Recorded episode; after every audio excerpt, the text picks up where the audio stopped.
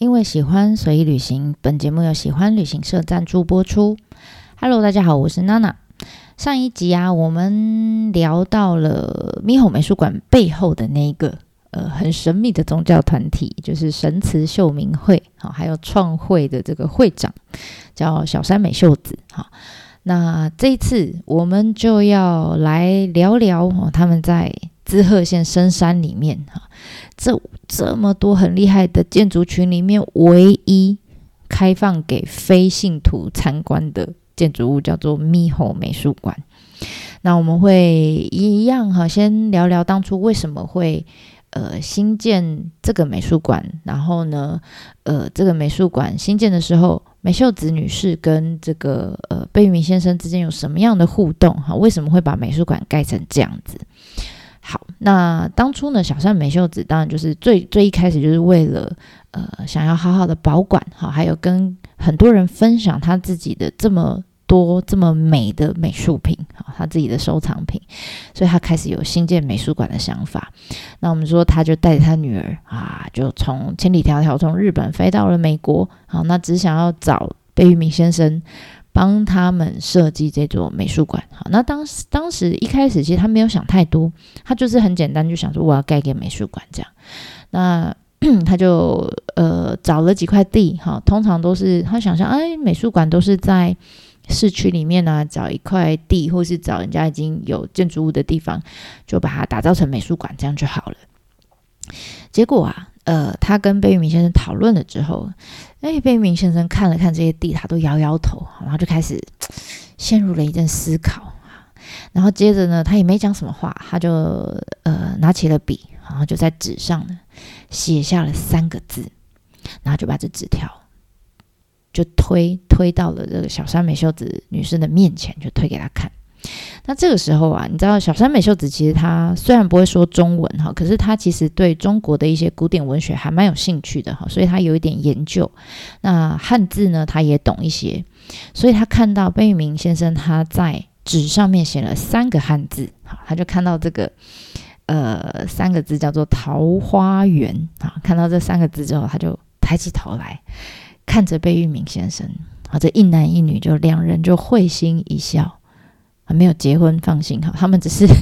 达成了共识，哈，就因为这三个字哦，也不用讲话，就秋吉雷就说 OK，好，就说猕猴美术馆的核心意向呢就被定调成桃花源。那从这个时候开始呢，他们就开始哈一起合作，把心目中的这个桃花源呢化为现实，哈。那由于《桃花源记》哈，《桃花源》那是《桃花源记》来的，《桃花源记》是当时呢陶渊明写的一篇非常有画面的文章嘛哈，所以呢，呃，顾名思义，他们就是希望哈，呃，所有的访客来到密后美术馆的时候，有一种可以好像脱离人世间的这种杂乱跟繁忙哈，有一种进到桃花源的感受，所以呢。呃，基地当然不能像刚刚一开始小三美就是美秀子想的那样，就是选在平地哈，它一定是要在呃山里面，就不能太靠近市区的地方，好，否则你想想看啊，就是桃花源的窗户旁边，然后有车子这样轰过去，然后人走来走去的嘈杂声，你说你知道还没有进到美术馆就已经不桃花源了，对不对？好，那所以这也是贝聿铭那时候看到。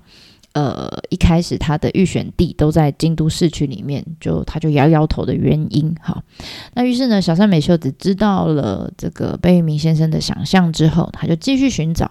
诶，到底有什么样的地方适合来营造这个桃花源？哈，营造这个秘密的基地。那他们就开始想，哇，这个地方应该有山，要有溪谷，啊，要有云雾缭绕的感觉，然后还要有世外桃源的。这种很隐秘的感感受的地方，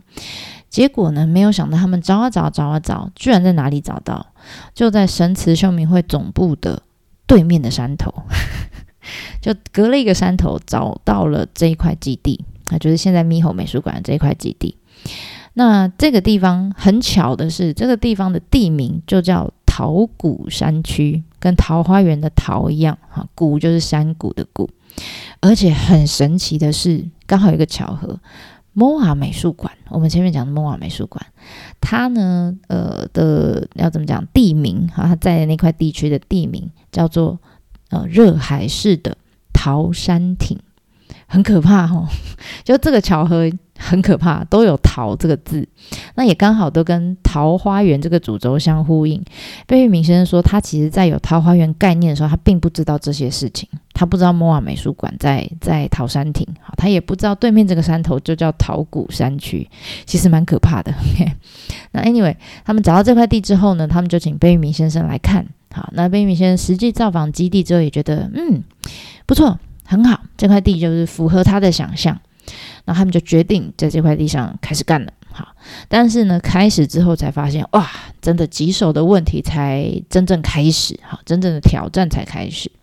首先呢，他们遇到的第一个挑战就是交通，因为这块地呢，它就是在山头上，所以完全没有任何对外的连连外道路，哈，真的是一个名副其实的乌托邦，就完全没有路可以进去，这样。那可是你要盖美术馆，总是要让访客可以到美术馆啊。那怎么办？一般我们想象说，哦，那我一定要开一条新路，对不对？我要辟一条新的道路。但贝聿铭先生又觉得，我不应该为了盖这个美术馆去破坏这个大自然，哈，不应该为了他去特别再又再开一条路。这跟神慈秀明会所倡导这个教义其实有所违背的。所以他想了想，想了想，想好久，结果呢，他想到一个方法，他说这样。呃，你们在这个山头的隔壁山头，另外一个山头上面，本来呢就有原来的道路哈，就有道路。那我只要用利用这个道路，加上开凿隧道跟搭建桥梁的方式哈，就可以做一个通道，让大家进出这个山头上的美术馆。那这样子一来，我可以很有效的运用原本哈就有的道路、原有的资源，然后可以把对这个大自然的伤害降到最低。我不用再辟一条新的路嘛，哈。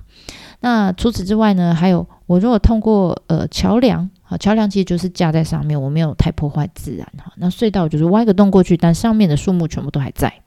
那透过隧道跟桥梁呢，它也可以营造出更符合桃花源意象的一种。呃，仪式感跟体验，哈，算是一个他觉得很两全其美的方式。OK，所以呢，最后就呃用这样子的方式去解决了最棘手的这个交通的问题。好啦，那结果第二个 又遇到一个大问题，就是他没有想到，哇，日本的这个环境呃法令这么严格，哈。他因为他们盖的这个选的这个地就在山上哈，那他为了要呃，因为收藏品很多嘛，哈，所以他必须要呃创造出一个可以收藏这么多呃美术品的一个空间，但是呢，他又必须符合这么严格的环境法令。啊，相较于一般，我如果在平地去盖都市型的美术馆，其实它自由度是比较高的。但是滋贺县这山里面，它在盖的时候，它要符合一些像日本自然公园法的一些规定啦等等，所以它就会很把卡绑住哈。譬如说，呃，建筑物本身它要有符合公益性质的条件之外，哈，美术馆 OK 啦，没问题。但是呢，它的建筑物的高度哈，包括它屋顶的坡度，还有到整个建筑物露出来的面积等等等等等，都有非常严格的呃法规限制。所以他就想破头哈，到底要怎么？我要同时兼顾法律的呃法令的限制，又要创造出足够的空间来收纳这些收藏品。所以最后最后，贝聿铭先生想出了一个方法，他把整个美术馆百分之八十。很可怕，就像一座冰山一样，哈，露出来的只有百分之二十，哈，剩下的百分之八十，它把所有的量体，建筑物的量体都藏到了整个山的 山的里面，所以就你从远远看，你就觉得，哎，好像只有一点点建筑物，但其实它在地底下 空间非常大，所以从外面你看不出来，你只看到百分之二十的部分，看起来好像就是跟山融为一体这样子。那当然要盖这样子的建筑物不是这么简单哈，他们当初在盖的时候，几乎是把那个山头全部都铲平，然后把这个建筑物藏到山体里面。他们呃要怎么讲？他不是用挖的，他是真的把它铲平哈。然后建筑物盖出来之后，很快哦，他们花了两年就把建筑物盖出来，然后再把他们原本铲平移走的那些土，好那些土啊或者是树木啊，全部再移回来。当然，他们就会搭配上不同季节的植物啊等等，全部再盖回那个建筑物的上面，就很神奇哈。你知道这种把。一般我们呃建案，如果要把这个山搬走，然后再把它全部再搬回来，然后还要再盖桥梁，还要再挖隧道，你知道这样子的呃工程，其实是要花花上很久的时间哈。但密后美术馆超神奇，他们前前后后只花了四年。然后以工程速度来看，这真的是非常快的哈，你就知道他们动用了多少人力哈，才可以缩短工期这样。他们用了四年，只用了四年的时间就把密后美术馆给盖好了。然后他们希望就是借由这样的方式，可以把他们呃建造美术馆的过程哈，呃，把它这样子的过程对大自然所造成的伤害去降到最低这样子。那这样子的呃整个过程，他们有把它拍成影片。那，如果大家有兴趣，你进到美术馆里面，好，他们有一个播映室，那影片长在十八分钟啦。如果有兴趣的朋友，以后到美术馆的时候，我建议可以留一些时间，留个二十分钟吧，在那边。而且其实你走一走会累哈，刚好坐在那个放映室里面，有像电影院一样那种椅子，还蛮舒服的，有冷气，这样好，可以坐在里面欣赏一下，我觉得还蛮厉害的。好，OK，那这个是他们整个美术馆呃新建的过程当中呢遇到的这个呃要怎么讲困难？好，那当然他们也一一克服了。那在这样子努力之下，哈，猕猴美术馆呢，终于他们在一九九七年的年底哈就开馆了。那我们现在去到美术馆的时候，其实你的车子只能停在呃他们叫接待栋，就 reception 的这个区块哈旁边的停车场。那 reception 它当然有一栋建筑在那边，那通常我们都会在这边完成买票的动作，哈，然后买完票你才能开始往里面走。那当然，呃，接待栋不是只有卖票，哈，它其实还有等候区，还有休息区，然后也有卖一些呃美术馆的周边商品，还有洗手间，还有餐厅，然后也是他们美术馆接驳车，好，就类似那种高尔夫球车的那种小车车，哈。呃的也是他们接驳车的搭乘的车站，这样，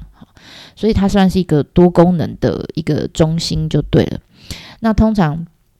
因为我我我我需要我带着团员去的时候，我都需要一个买票的时间嘛，好，那我都会请团员们哈利用我买票的空档，在这个接待栋外面哈有一个半圆形。呃，应该说有一个圆形的广场，有一个圆形的广场，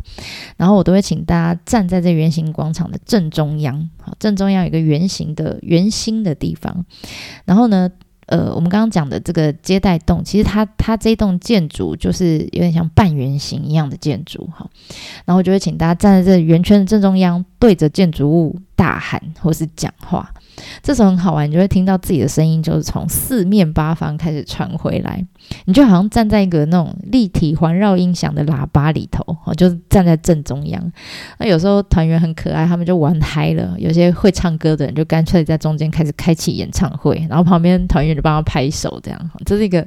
蛮好玩的圆形小广场。好，大家如果有到那个地方的话，可以仔细好在那边看一下，哈，顺便在那边玩一下。那当然用来。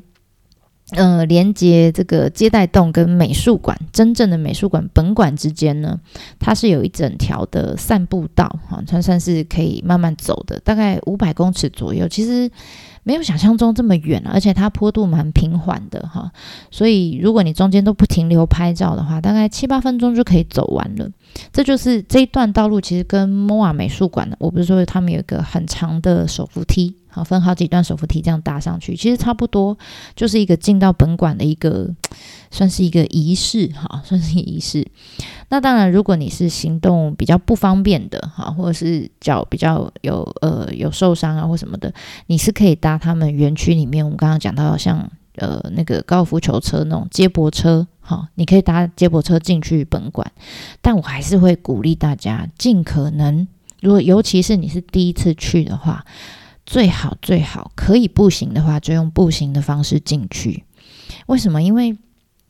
你知道接驳车它虽然不快哈，但是它一定比你走路的速度速度还快。但是这个建筑物应该说这整个园区，它它的设计主要是让你可以用步行的速度来慢慢享受这一段路程。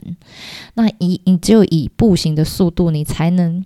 体验那种就是探索桃花源的那种呃惊喜的感觉。好，那当然走在这个步道上面，哎，我们可以分简单可以分成三个阶段了，我自己分的啦哈。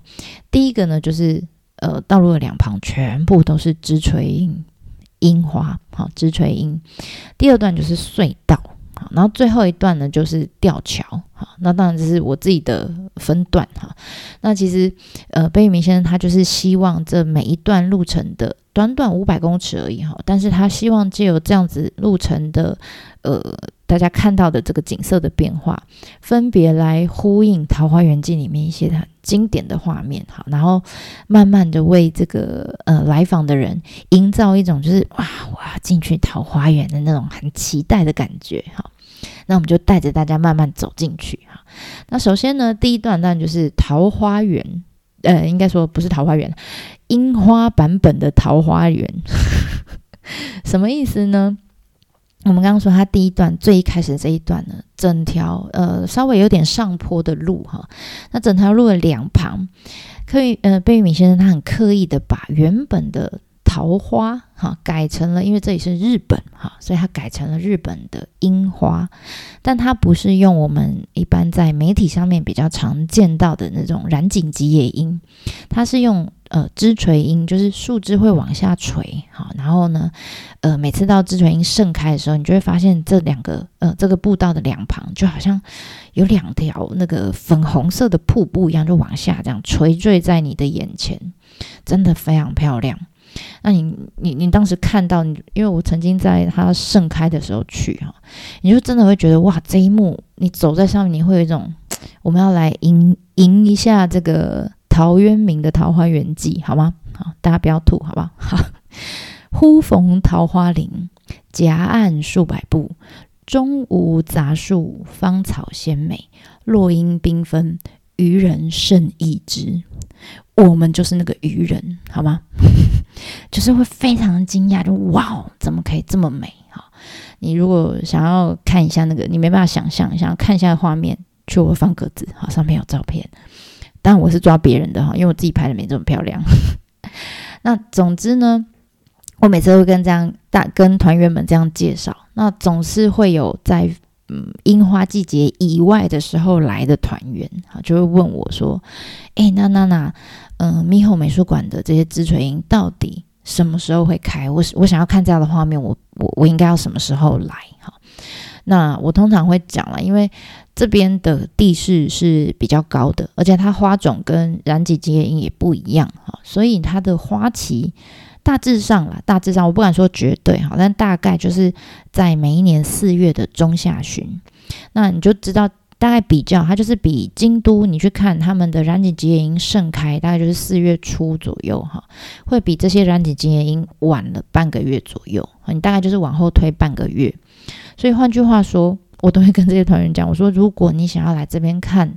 呃枝垂樱的樱花瀑布的话。那你就必须舍弃整个京都的樱花，值不值得？值得，真的很漂亮。然 后其他地方我觉得还没有办法取代的哈。那尤其是我觉得这个美术馆还有一个非常贴心的地方，就是他们还考虑到了配色，就是如果你们来的时候刚好是遇到下雨啊。在刚刚我们买票的那一栋接待栋旁边，你就会发现他们会提供很多，呃，就是园区里面可以使用的伞，哈，那都是绿色的。但你不同季节的雨伞颜色还会不一样哦，哈。那我们之前接到是绿色，然后在樱花季的时候，那工作人员都会主动把伞借给你，只要下雨，他就说，哎，要不要用伞？要不要用伞？他们都鼓励你用他们的伞，为什么？因为这样子一来，哈，你就发现所有。呃，走在那个路上的人哈，你就好像在 樱樱花粉色的那个瀑布里面哈，你就发现这些人就好像飘在河流上的落叶一样，然后慢慢走，就好像在慢慢流动这样。这个画面我觉得很有趣，就是我在其他的美术馆我真的还没有看过，我觉得他们非常会。啊，就与其你提供那种透明的雨伞，真的没创意。他们透，他们就提供很就会搭配季节，然后呃搭配不同颜色的雨伞借给你。我觉得雨天去也另外也是别有一番风味。这样好，然后经过了这一连串的这个支垂音的瀑布的尽头之后，迎接我们的就是一个很神秘的山洞。好，当然山洞的两旁还是不忘会附上两颗支垂音。然后这两颗支水音就会这样，来呀，来呀，进来呀，这样你就觉得哦，那个山洞好像要把你吸进去一样，大家自然而然就往里面走。哈，那其实这个山洞它没有很长，只是它很。微妙的有一个角度的弯曲，这样哈，所以我们只能隐隐约约，你看不到尽头，好，你只能看到好像，诶有有微微的光线从另外一头穿穿透过来，这样，那我就觉得人其实很好玩，跟跟动物一样，也是有趋光性哈，你就再加上那两颗这个支垂音，来呀来呀，你就发现大家就嗖就开始往这个山洞的光源里面走过去了，这样，那好玩哈，你走到山洞里面，你就会发现，原本。你耳朵旁边其实会有一些什么虫鸣鸟叫啦，然后或者是会有一些风吹的，呃，就是树在动的声音啊，等等。你会发现，这些声音忽然就咻就不见了啊，就不见了。然后呢，原本大家在那边啊哈哈，还在那边笑啊，在拍照啊等等。然后一进到这个呃隧道里面，因为背景音的消失哈，大家就突然觉得，哎，怎么旁边安静下来？然后房客们自然就会。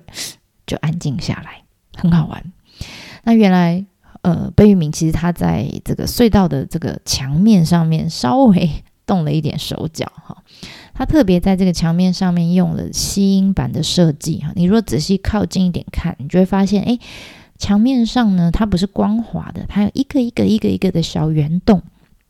它这是一种呃吸音的设计，然后加上呢地板，它也用了比较柔软哈，走起来是比较舒适的材质，所以你走起来不会这么的啪啪啪啪，然后那种鞋子拖到地的声音。好，所以我们虽然走在隧道里面，它是一个呃半户外的空间，可是你会有一种就是走到走到室内的那种安静，然后有点微微紧张的感觉。而且加上啊，它的设计就是它不要让访客一眼就从隧道这一端看到另外一端，